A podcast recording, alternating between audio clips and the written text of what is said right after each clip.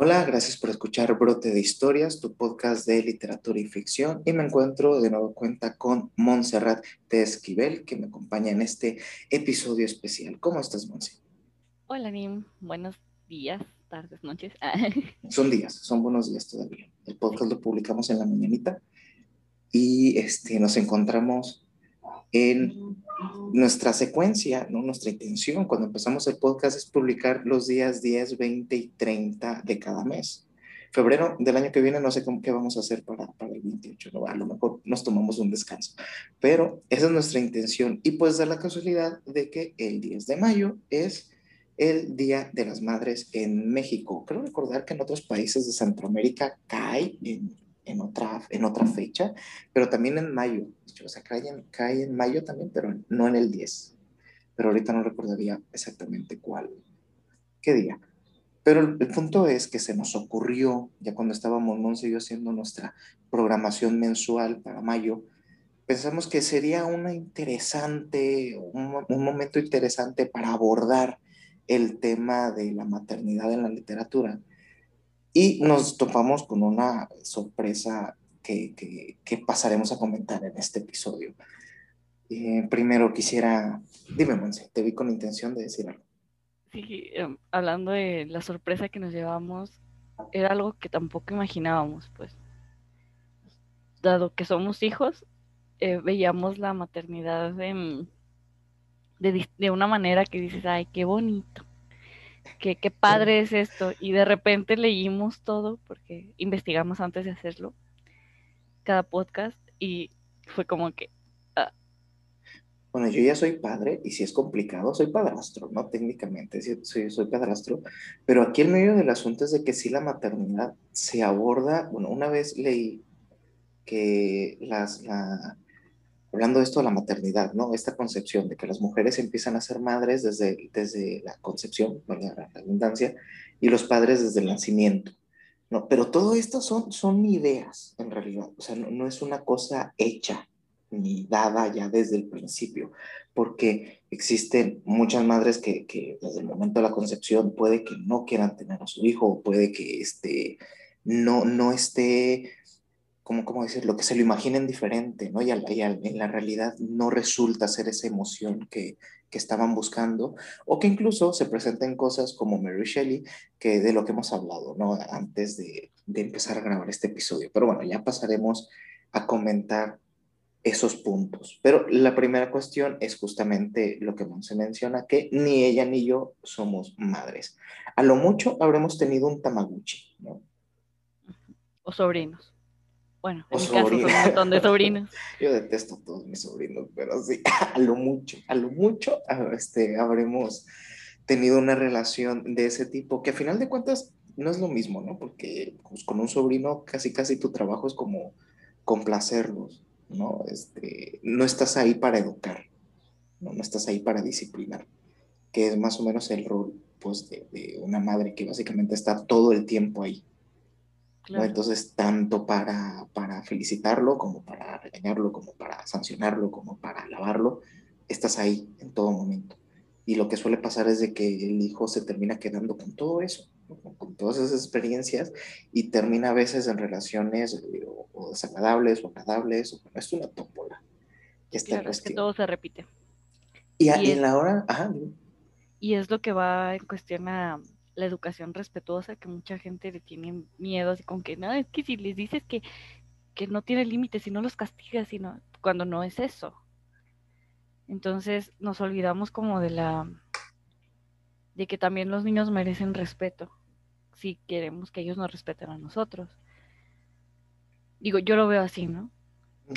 Porque incluso si, si tú lo, lo regañas hasta de la peor manera, porque lo veo, es que creas que el niño sienta un, vacío horrible. Y viene esto con que, pues sí es cierto, no, no, no enseñan a los papás a ser papás, y menos a una mamá, a pesar de que desde pequeñas jugamos con bebé, con nenucos, que jugamos a la mamá, que, que que cocinamos o que cuidamos al, al nenuco o a nuestro primo bebé y este tipo de cosas.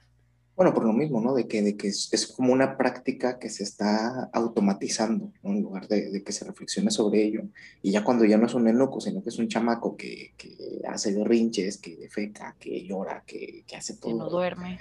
Ya no es tan agradable, ¿no? A un enuco lo puedes tirar al, al, a la caja de juguetes y no pasa absolutamente nada. Con un niño, pues ya estamos en, en, en otras cosas. Entonces, en esta búsqueda. Eh, esperábamos como encontrar algunos cuentos. Yo me acordaba de alguno que trataba el tema de la maternidad, pero siempre no de una forma muy agradable, ¿no? Como, como un cuento titulado Mamaita de una autora mexicana que no encontré. o sea, no logré encontrar quién era esta, esta autora. Deja de, incluso mientras estamos grabando, le voy a escribir a, a, un amigo que conoce mucho de estas cosas a ver si durante este podcast nos contesta y va a ser como, como una participación este, en vivo de nuestro podcast. Pero bueno, volviendo. En nuestra investigación, vamos a decir investigación como si, si hubiéramos agarrado un montón de papers para documentarnos, pero en realidad ese trabajo lo realizó Monse. ¿Qué es lo primero, qué es la primera diferencia que encontraste, Monse, entre lo que tú esperabas descubrir y lo que terminaste encontrando? Porque este no es un caso como de, estaba buscando que buscaba plata y encontré oro, ¿no? Porque en realidad es, completamente diferente. No es como estar buscando tela y encontrar ladrillos. En realidad, pues igual ambas cosas te sirven, pero ¿Cuál fue esa diferencia? ¿Cómo lo expresarías tú? En primer lugar, yo, iba, ni siquiera sé si, iba buscando algo en específico.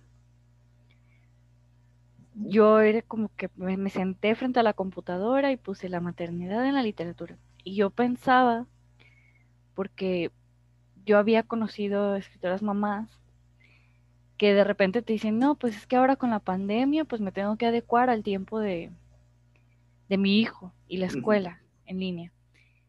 Entonces yo, yo, iba con esa idea así como que no, pues cómo es el tiempo de las mamás, cómo se adecúan a la vida de escritora o de artista como con, con, con el niño o con la niña, de diferentes edades.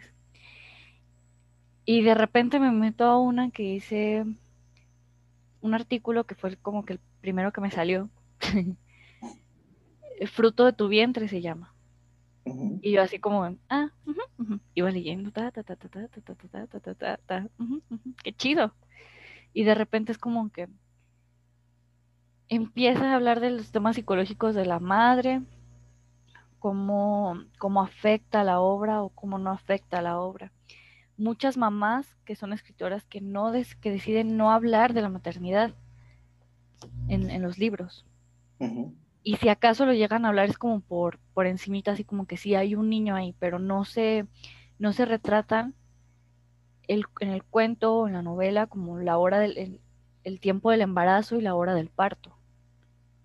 Se dedican solamente a hablar así como que en el momento en el que está, este, ya el niño, aquí ya, en el planeta. Como en la relación, ¿no? A final de cuentas la maternidad tiene que ver con la relación con los Exactamente. hijos no, no, no, se puede, no es excluyente, sino que es, es el pilar ¿no? de, de, eso.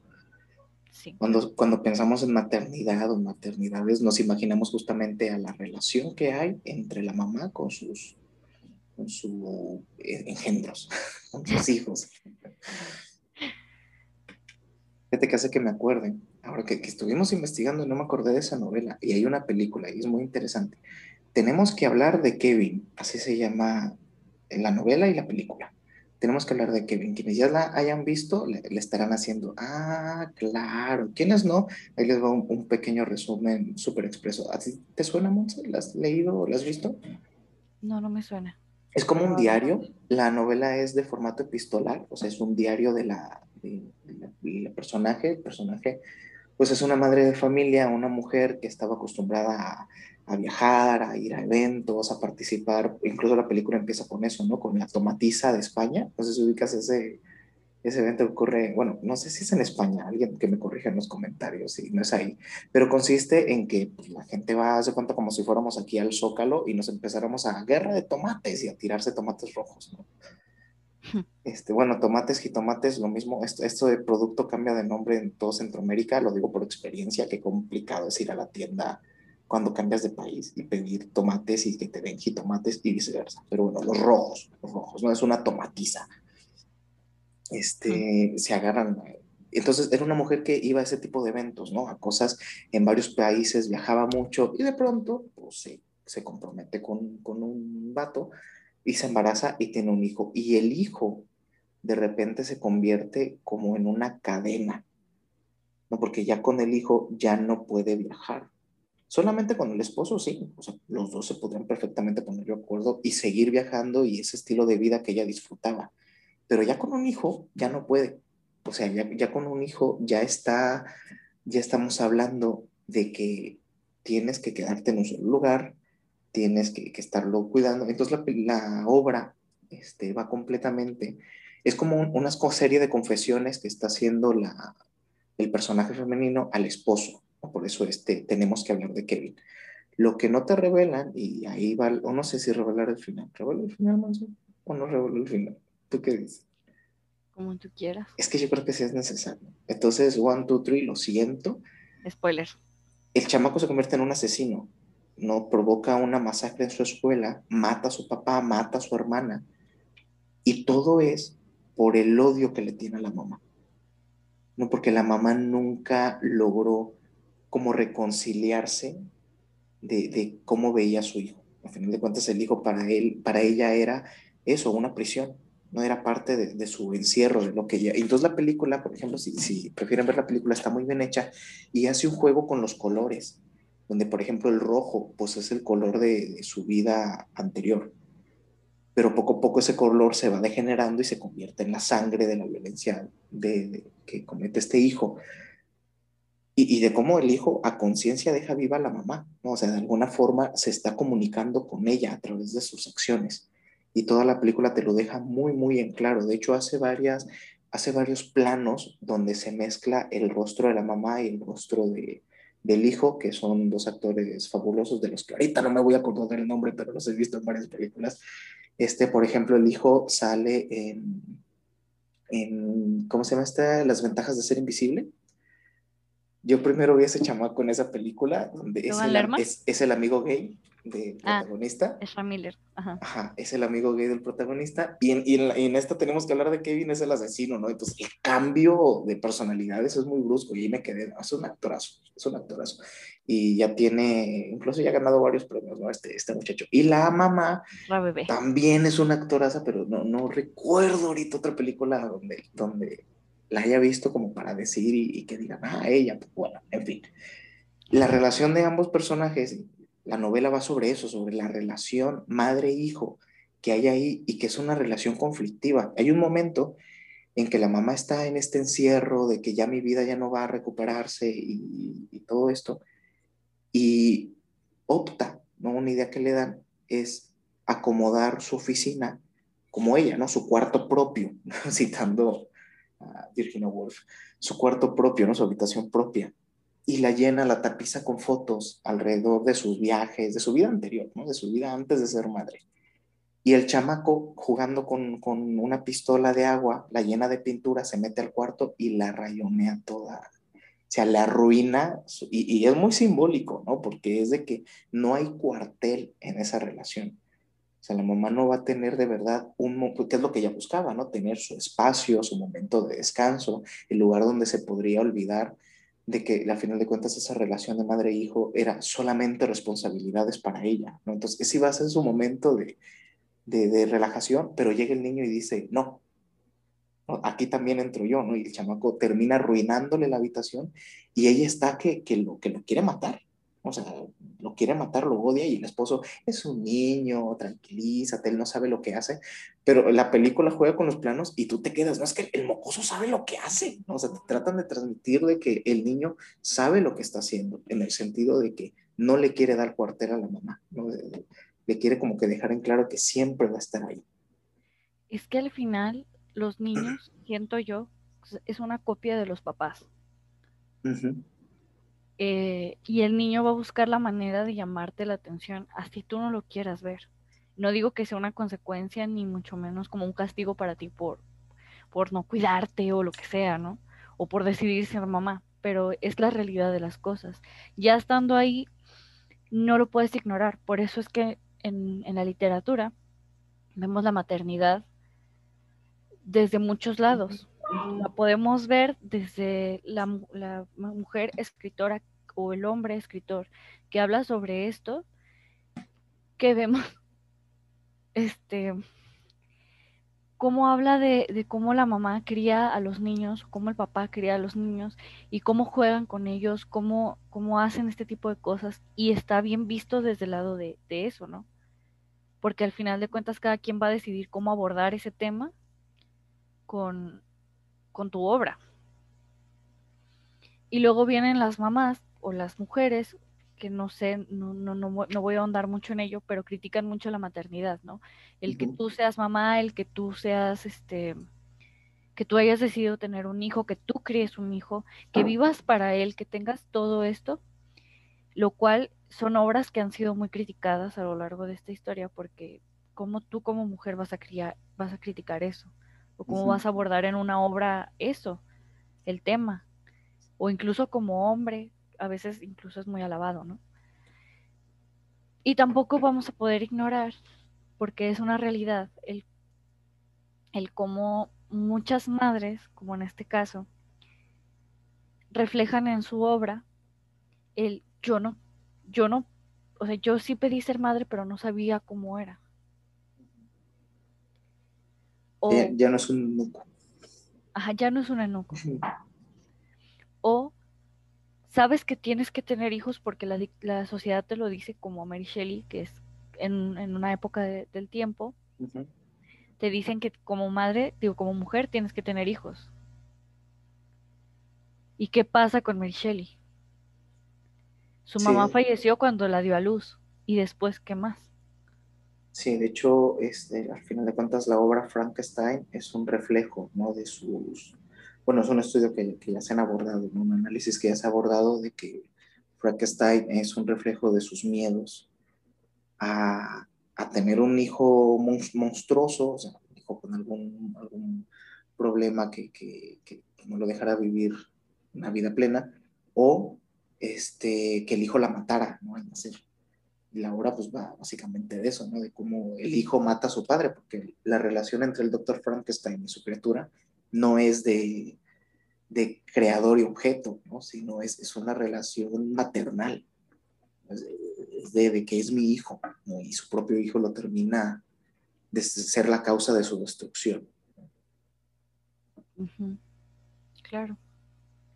Pero bueno, otro de los cuentos que nos dimos a la tarea de leer es el papel tapiz que vimos otras traducciones, ¿no? ¿Te, te acuerdas? Había una traducción que era... La habitación pintada de amarillo. La habitación, el, el papel pintado de amarillo, eso se me hace horrible. No sé quién sea el traductor de ese, pero... O sea, la, el cuento se llama The Yellow Wallpaper. El tapiz amarillo me parece perfecto. me parece perfecto, ¿no? El, papel, el tapiz amarillo, todos entendemos que es un tapiz. Este, pero ya ponerle el papel tapiz amarillo, el papel pintado de amarillo, bueno, son temas que no incumben este podcast, pero quería mencionarlo.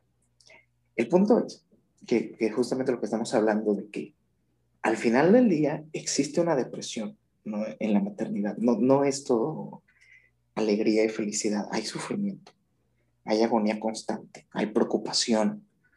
¿No? Y el papel tapiz no específicamente habla sobre, este, o sea, no, no deja en claro que esté hablando sobre una un personaje femenino que sea madre, pero la autora como tal sí quería reflejar una realidad que ella sentía que vivían las norteamericanas, ¿no? que era cómo era tratada la depresión femenina, cómo era desdeñada, como muchas veces este, algo nimio que requiere reposo y aire fresco. Y en otros casos, ajá, perdón, y creo yo que no solamente era en Norteamérica o América, Ah, no, sí, no solamente eran... Todo el mundo. Y, sigue siendo, sigue siendo, sí está retratando algo que, que todavía, si, si, lo leen muchas mujeres, se, se, identificarán, ¿no? Habrán vivido una experiencia similar en diferentes etapas de su vida, en el que una depresión, pues, se les, asigna como que no es grave, ¿no? Es, es, estás, estás en una fase, solo necesitas pensar positivo y... Cabalgar a caballo. Ajá, cabalgar a caballo y, o, o peor aún, peor ¿no? Encontrar a tu príncipe azul, porque eso es algo que todavía se hace. O sea, yo, yo sí he conocido muchas mujeres que se perciben o se perfilan este, como que si la solución, la solución a sus problemas va a ser encontrar marido. Y tener un bebé. Y tener un bebé. es que es diferente en esos aspectos, ¿no? Porque la, paternidad, por ejemplo, no se concibe como una etapa de la maduración del hombre. O sea, no, es algo que, que, se venda o se, el discurso forme parte de que es necesario o, vas a llegar ahí, ¿no? O, todo el objeto de su desarrollo es llegar ahí. En cambio, con las mujeres sí. O sea, la maternidad sí se percibe dentro del discurso como si fuera la evolución máxima de todas las mujeres y que tienes que llegar ahí sí o sí. Es como, eres mujer, ya a los 21, 22 ya tienes que empezar a considerar, digo, dentro de los estándares normales, ¿no? Uh -huh. Tener un hijo para que ya crezcas, para que veas el mundo de una manera. Para que te complementes. A veces siento, sientes cabeza, perdón. te descabeces también, te desnucas completamente. No, sí. Y es que creo que a partir de, de, de, esta escritora, no voy a decir que sea la primera, porque uh -huh. no, no, no, no conocemos más cuentos de la época, pero sabemos que está, está, inspirado en 1800 y tantos, finales la de autora, por cierto, no la mencionamos, es Charlotte Perkins Gilman. Ajá, por si la gustan buscar, escribió varios cuentos y novelas a lo largo de su vida. Uh -huh. Y es un cuento de 1899, para que vean la antigüedad del relato, o sea, ya estamos hablando de, de más de un siglo, y sigue vigente. Claro, y es que a partir de aquí vemos cómo las mujeres ya no se centran simplemente en el papel de soy mamá y voy a escribir sobre lo bonito de criar al hijo y de enterarme o de enterarme que estoy embarazada. Ya es cuando ya tengo mi hijo, cuando ya lo veo que está fuera de mí, es como entra la, la, la incertidumbre de qué voy a hacer ahora. Sabes, pasan los tres días y ya sabes que, que llora un montón o que se puede enfermar con facilidad o que le tienes que prestar atención todos los días, todo el día. Y entonces, ¿dónde quedo yo? Y aquí ya es, se nota mucho el que sienten conflicto con eso. Y que les duele y que lo intentan sacar de una manera que desconocemos y aquí está el resultado, pues. De hecho, habría que hacer como un pequeño resumen de, del relato, ¿no? Porque a lo mejor no, no, se están entendiendo las conexiones que estamos haciendo, ¿no? De, el relato no, pero va... dado, dado, lo que hemos hablado con, o sea, ah, sí, con nosotros, ya otros casos. Se entiende un poquito. Sí, sí, sí, sí. Pero bueno, para resumir, así rapidito, rapidísimo, porque también es un cuento muy breve y la neta sí estaría interesante que lo leyeran. Es este tipo de relatos donde no, no se trata de la sorpresa final, sino de todo el recorrido. ¿no? De, de, eso, esa es la gracia de este relato, ¿no? Ese es el valor añadido, todo el recorrido. Y que tiene que ver, pues, de una mujer que está experimentando depresión. Mm, yo me imaginé en un primer momento que era depresión por posparto, porque al investigar sobre maternidad en la literatura salió este cuento a flote, pero eso nunca queda tal cual como dicho, ¿no? Sí se menciona a niños, de hecho, el caso es que esta mujer quiere estar en una habitación específica porque está deprimida, pero su esposo, que es médico, y, y ya por eso es como una autoridad, ¿no? Incluso la mujer no, no reniega de su autoridad, ¿no? Si te fijas, ella en ningún momento se sienta a decir que él está mal, ¿no? De que él está Pero al mal. mismo tiempo se deja cuidar Pero por sí, él porque ajá, entiende que le está cuidando. Ajá, exactamente, ¿no? O sea, en ningún momento lo contradice, en ningún momento trata de hacer algo diferente a lo que él está diciendo, pero sí se expresa de cómo se está sintiendo y se, se nota que en realidad no está experimentando mejoría. ¿no? Y está sufriendo depresión, el esposo es médico y el esposo le dice, no pasa nada, es eh, una depresión normal, se te va a quitar con aire fresco y, y actividades hogareñas, ¿no? Y incluso dicen actividades hogareñas, ¿no? Que vuélvete muy, muy hogareña. Y es de, de quédate encerrada, no salgas, descansa. Ella quiere escribir, ella quiere recrear su mente y no la deja, no, no, no la dejan pintar. Y que fue algo que vivió la autora. ¿no? Y, ella, estábamos leyendo hace rato, ¿no? Que era como un cuento protesta, ¿no? Donde ella quería exhibir los métodos de, de un médico en específico que la quiso tratar así, ¿no? De quédate encerrada, no salgas, descansa, no escribas, no pintes, no, ninguna actividad este, que recree tu mente. ¿no? Tú necesitas quedarte quietecita y, realizar actividades hogareñas. Tú no digas nada, tú no te expreses porque está mal. Y eso casi la lleva a la locura. Claro, en la vida real y en la... En el relato la lleva a la locura. En el relato sí la lleva a la locura. el cuento es una historia autobiográfica que de hecho al final del libro, quien, depende de cómo lo leas, te cuenta pues todo lo que vivió y toda la, historia de la autora. Y, y entonces, alerta, no, bueno, no, no, no, vamos a dar spoilers de este cuento. No, creo. no, sí, sí, sí. Ya habíamos dicho que no podemos hablar de repente de los temas, sino, sino tú dilo, Siempre los terminamos diciendo. Sí, sí, importa. No sabemos cómo pero en sí ella estuvo casada con una persona. ¿Y cómo es que refleja el doctor en esa persona? Porque en el relato el doctor es su esposo. Es el que la trata como, ay, mi hijita, no hagas nada porque yo te cuido, aquí estás bien, estás a salvo y de repente es como, estás enferma porque escribes. Y ella es como que sí, es cierto, pero al mismo tiempo no creo. Y entonces como empieza a escribir. El diario, que es el relato. El relato básicamente es, incluso ella pone varias veces, ¿no? De que viene mi esposo y como que deja de escribir ahí, en ese momento.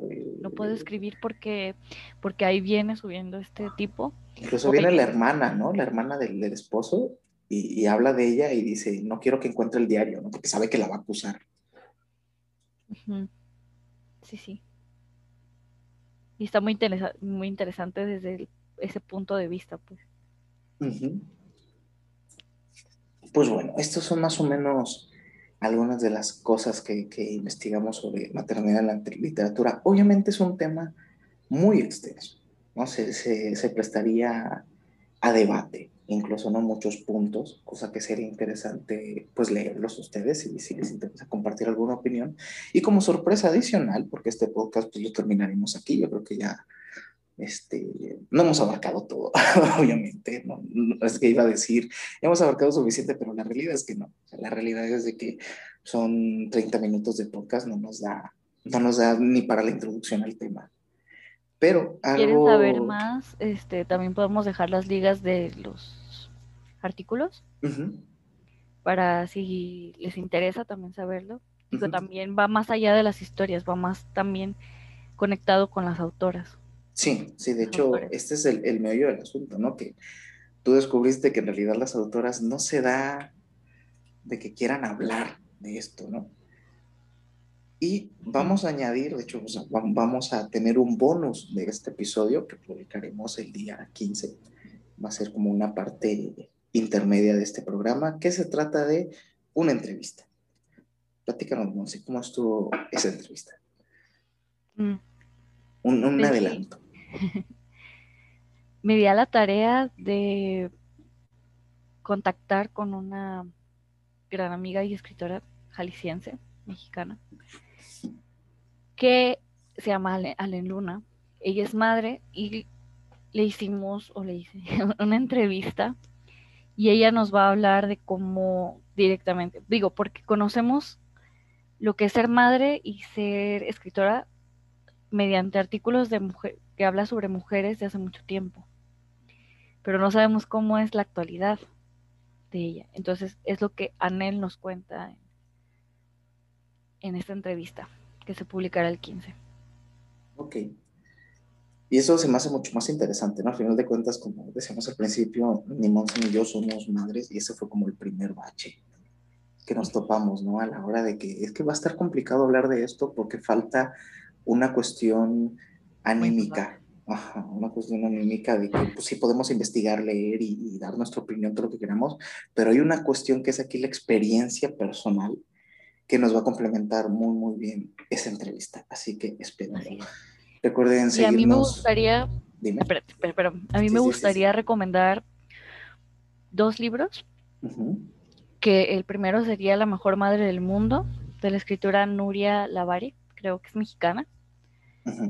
Y ella habla sobre mm, cómo es la, la, maternidad y cómo es el embarazo y respecto a todo lo que no te cuentan, ni tus abuelas, ni tus tías, ni tus mamás, ni tu mamá que han sido mamás, ¿no? Y el siguiente es un cuento, es un tipo cuento poema de Rosario Castellanos, que se subirá en estos días después del podcast para que lo lean. Y quisiera terminar como con una como una frase que, que, habíamos leído Nim y yo y que a él le había gustado. No sé si tú la quieres leer o yo. No recuerdo qué frase es, así que dile que lo leas tú. y está al final del archivo. Ah, ya, ya, ya. Ok. Ok. Durante mucho tiempo se ha abordado el tema, pero no de una manera tan total como ahora. Encontrabas cositas, cuentos y partes de diarios, pero no había obras completas sobre este tema. Las mujeres que ahora tienen 35 y 40 años han sido educadas para ocupar un lugar en el mercado laboral, para ganar dinero, para ser iguales que los hombres y de pronto se han visto con un deseo de tener un hijo y con problemas que antes no existían. También muchas ventajas. Sí, este es parte del paper que, que realizó Monse durante esta investigación, cuando hablábamos de que este, estas necesidades, ¿no? que se construye la maternidad como una necesidad obligatoria, viene parte, como parte de la autorrealización ¿no? de la mujer. De hecho, hace que me acuerde algo que vemos, creo que ya te había comentado, ¿no? del año pasado cuando empezó la cuarentena, algo que se descubrió en el caso de las ciencias sociales, la investigación, que la publicación de artículos, la recepción de, de artículos escritos por mujeres científicas bajó y de los hombres subió. Y entonces eso se volvió interesante y alguien empezó a indagar sobre ese tema, entrevistando a investigadoras de qué por qué. Y la razón fueron los hijos, porque ahora encerrados, o sea, el rol de cuidado, de atención, siempre está en la madre. Están encerrados mamá y papá, ¿no? o sea, están en cuarentena mamá y papá.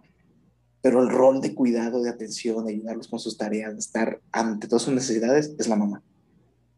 Entonces, esto se vio reflejado de esa forma de que las mujeres científicas, este, maestras, doctoras, con licenciatura, maestría y doctorado, empezaron a tener menos tiempo para escribir, menos tiempo para ellas mismas por tener que dedicarle más tiempo a su rol de, ser madres. Pues, bueno, es, es, algo que da para, para mucho... Para pensar.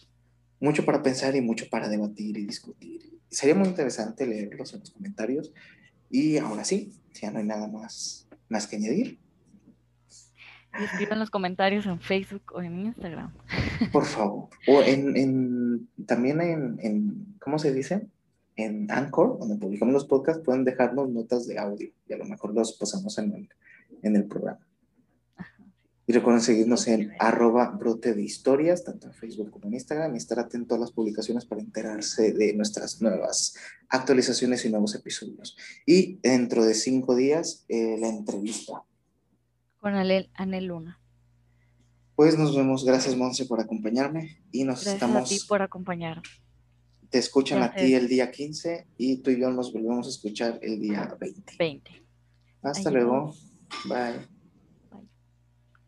Bye.